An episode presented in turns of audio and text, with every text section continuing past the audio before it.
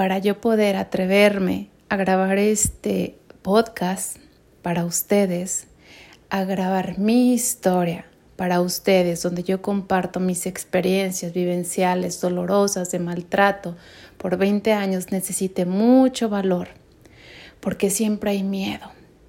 Siempre hay miedo al que van a decir, al que van a opinar, al cómo me van a juzgar. Y esa es otra parte que también estoy trabajando, trabajando en mi propio crecimiento, trabajar de manera interna hasta que llegue el punto donde ya no me importe que puedan opinar allá afuera, que puedan creer de mí o cómo me puedan juzgar.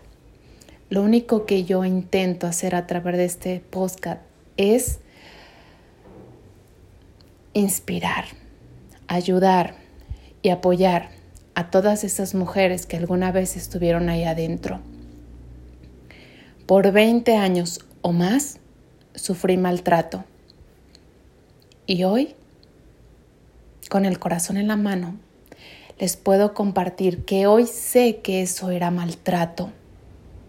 Eso que yo vivía, quería creerme que eran bromas, que eran risas, que era parte del juego, o que si yo me expresaba, o que si yo decía que eso no me parecía, que no me gustaba, que no me latía, o que me parecía una, una falta de respeto, iba a ser tonto de mi parte, iba a ser absurdo, iba a exagerar, o me iba a ver simplemente ridícula.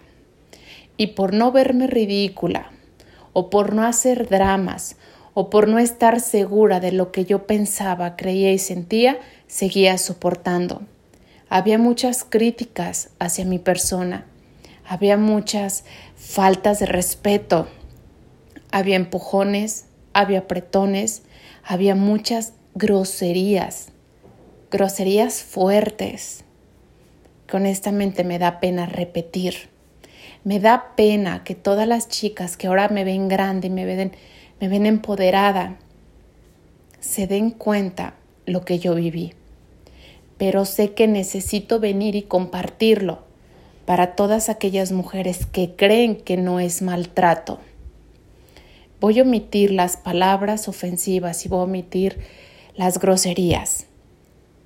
Pero siempre lo que yo quería hacer en la vida siempre era pisoteado por mi pareja.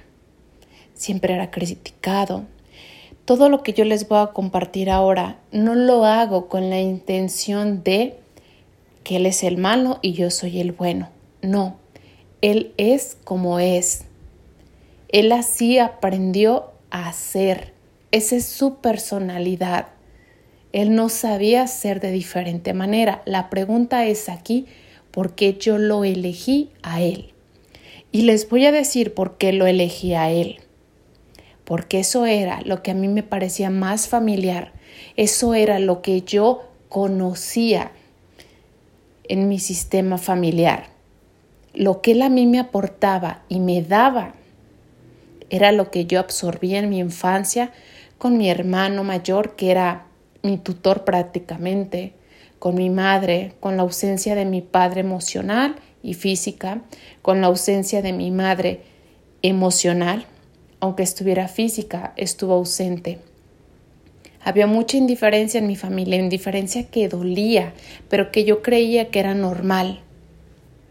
Cuando yo me caso y cuando yo escojo a esta pareja, obviamente me daba exactamente lo mismo, lo mismo que dolía, lo mismo que a mí me afectaba, las mismas críticas y aunque no había golpes, la violencia era emocional.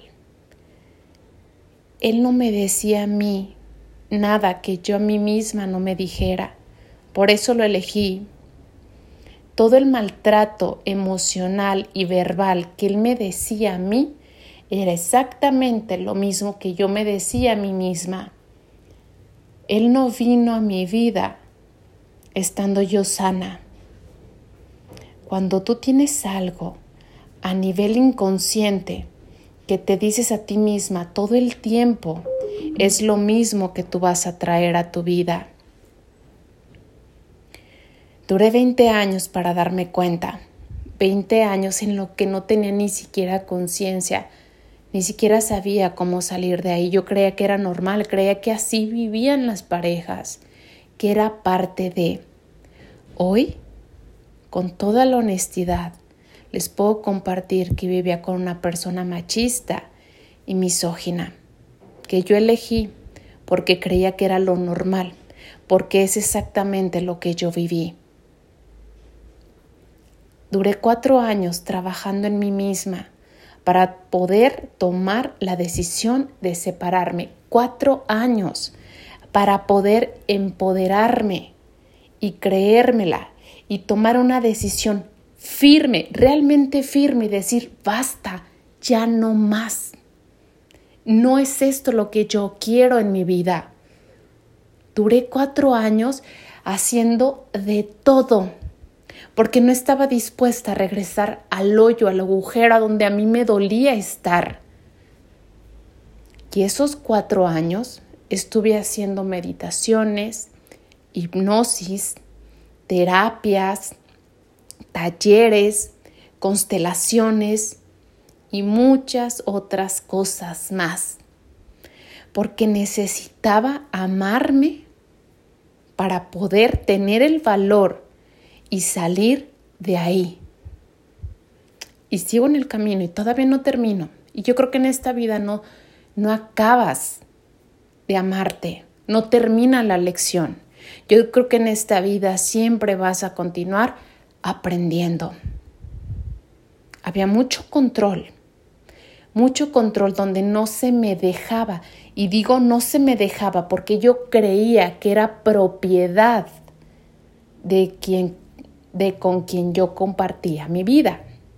Yo creía que yo no tenía derecho a tomar mis propias decisiones. Era un miedo y era un terror cuando yo intentaba ser independiente, cuando yo intentaba trabajar, cuando yo platicaba con alguna persona, sexo masculino que no fuera él, era un miedo, era un terror de que él fuera a pasar y me fuera a ver, de que alguien le fuera a decir que a lo mejor estaba platicando con una persona sexo masculino. Porque entonces, ¿saben qué iba a pasar? Me iba a aplicar la, la ley del hielo. Y eso era muy doloroso para mí. La indiferencia, la distancia, o el juicio que yo pudiera tener de su parte era muy doloroso. Eso se llama maltrato. Era un infierno cuando yo trabajaba en cualquier lugar que había personas de sexo masculino con las cuales yo tenía que interactuar de alguna manera. Era un infierno para mí. Era una preocupación, era una angustia, porque yo solía decir, si se entera, si llega ahorita, si me ve que estoy haciendo una demostración de algún producto, se va a molestar conmigo, se va a enojar, me va a decir de cosas, me va a juzgar como la peor. Y me paralizaba el miedo, no era feliz, nunca fui feliz. Siempre hacía lo que él necesitaba que yo hiciera. Siempre trataba de ser una mamá perfecta, una esposa perfecta, una mujer perfecta. Pero yo nunca me la lograba creer. Y obviamente yo nunca lograba que él algún día pudiera llegar a decirme que era lo que yo más anhelaba, que yo era la mejor esposa o la mejor mamá o la mejor compañera. Yo rogaba literal su amor yo rogaba literal su compañía, su afecto, su admiración, y yo estaba dispuesta a pasar por encima de mí y de mi dignidad con tal de que Él me amara. Yo hacía todo lo que Él quería que yo hiciera, aunque a mí me costara trabajo, aunque a mí no me llenara, aunque a mí no me hiciera feliz. Para mí, vivir ese matrimonio fue de las cosas más dolorosas que he vivido, pero al mismo tiempo fue de las cosas que más me han hecho crecer. Porque un día, después de 20 años, descubrí que eso no era lo que yo quería para mi vida, que yo sí quería ser feliz, pero era algo nuevo, yo no sabía cómo ser feliz. Yo no conocía esa palabra, incluso me parecía ridícula. No creía que existiera. Todavía hablo de eso y todavía me duele. Y todavía me cuesta trabajo recordar lo que viví. Pero cada vez que lo recuerdo, me da más pila y me da más fibra y más energía para seguir adelante y para compartir mi experiencia contigo que eres mujer. A veces no se necesitan golpes o empujones o moretones para que te duela aquí adentro. A veces dejas de ser tú. Hoy me ha costado mucho trabajo conocerme. Hoy que estoy sola, entre comillas, porque me tengo a mí y ese es mi reto, saber realmente quién soy. Nunca en mi vida he estado sola. Siempre he brincado de una pareja a otra toda mi vida. He brincado de una pareja a otra evitando vivir duelos, evitando tener esos espacios conmigo nada más. Y ahora que me toca vivir conmigo es de las cosas más difíciles, porque por primera vez no sé quién es Lupita. No sé qué le gusta realmente. Realmente no sé qué le gusta, porque dentro del matrimonio yo era lo que mi pareja quería que fuera. Y vuelvo a repetir, no es culpa de él, yo lo elegí por mi baja autoestima. Yo lo elegí porque yo creía que eso era lo que yo merecía. Yo no me creía aspirar a algo mucho más grande. Yo no creía que merecía a alguien que me amara de verdad, que me respetara, que me diera mi espacio, que me dejara ser, que me permitiera ser libre, que respetara mis gustos, mis proyectos, mi manera de vestir, mi manera de actuar, mis ganas por bailar, mis ganas por tener la vida, por vivir la vida. Yo no creía que yo mereciera una persona que realmente me amara al 100%, porque eso es el amor. El amor no duele, el amor es genuino, el amor se siente, el, amor es libertad, es respeto. Eso es el verdadero amor. Y ahora sé lo que es el amor real. Ahora que estoy comenzando la vida amándome a mí misma, sé que es el amor. Sé que nunca debe haber permitido muchas, muchas cosas, pero también sé por qué las permití y en qué estado emocional yo estuve para poder permitirlas. Hoy estoy aprendiendo a vivir conmigo, con la única persona que nunca se va a ir, con la única persona con la cual yo me voy a morir, y es conmigo. Ahora que me conozco me está costando mucho trabajo, pero sí lo quiero hacer, porque ya basta de vivir como viví. Ahora me doy mi espacio, hago lo que a mí se me antoja y a veces es raro porque yo misma me juzgo cuando hago algo. Porque es como si estuviera tan programada a hacer lo que no me gusta que cuando hago lo que a mí me gusta me cuesta trabajo digerirlo y entenderlo. Pero estoy en el camino y el, hecho de haber tomado la decisión de separarme y comenzar a amarme es igual a me espera un buen viaje. Me espera un buen viaje y no me suelto. Y sé que el final del camino va a ser glorioso. Y sé que al final de este camino y en esta búsqueda de amarme a mí misma, sé que al final ni siquiera voy a necesitar tener a alguien a mi lado. Hay a veces o hay ocasiones en las que tú buscas a una persona para que te llene huecos o te llene vacíos o para que te ame, porque tú no sabes cómo amarte. Pero el día que tú te amas y el día que tú te quieres, dejas de necesitar a alguien. Y si aparece alguien en la vida, será porque ya no lo necesitas, porque hay tanto amor para ti para compartirlo.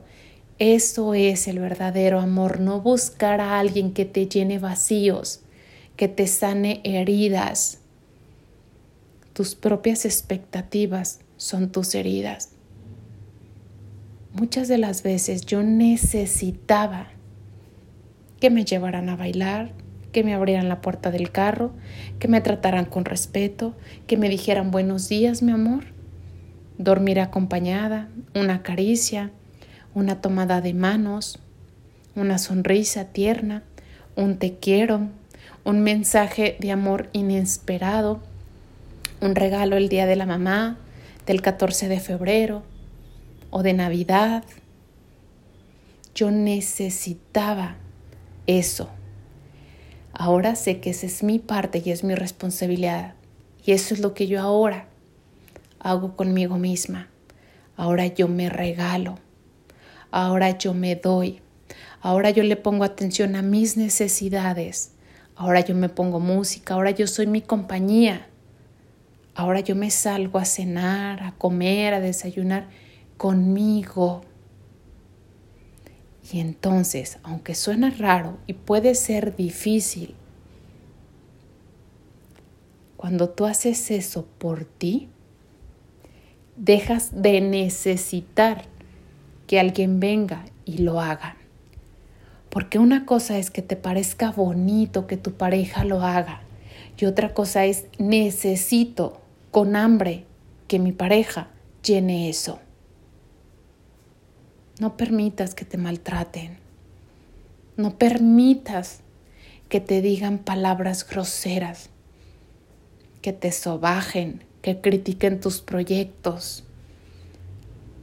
No permitas un maltrato verbal y emocional, porque probablemente tú ahorita no te la crees, pero tú sí vales que a mí me llevó mucho tiempo creérmela que yo sí valía, que yo sí era importante, que yo sí era digna, que yo sí me merecía algo extraordinario en mi vida. Me llevó trabajo, me llevó tiempo.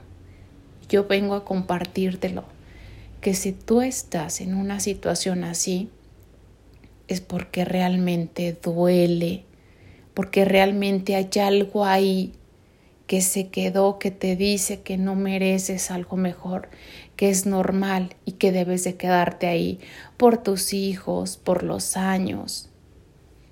Y vas a buscar mil pretextos y vas a continuar ahí. Yo salí del fango. Yo salí arrastrándome con dolor, pero lo hice, me salí. Y ahora estoy comenzando una nueva vida en una relación, pero conmigo misma. Yo espero de verdad que este podcast aporte mi granito de arena en tu crecimiento y que te sirva un poquitito de ejemplo o que por lo menos cree alguna duda en ti de que en donde estás no está bien. Soy Lupita y nos vemos en otro podcast. Adiós.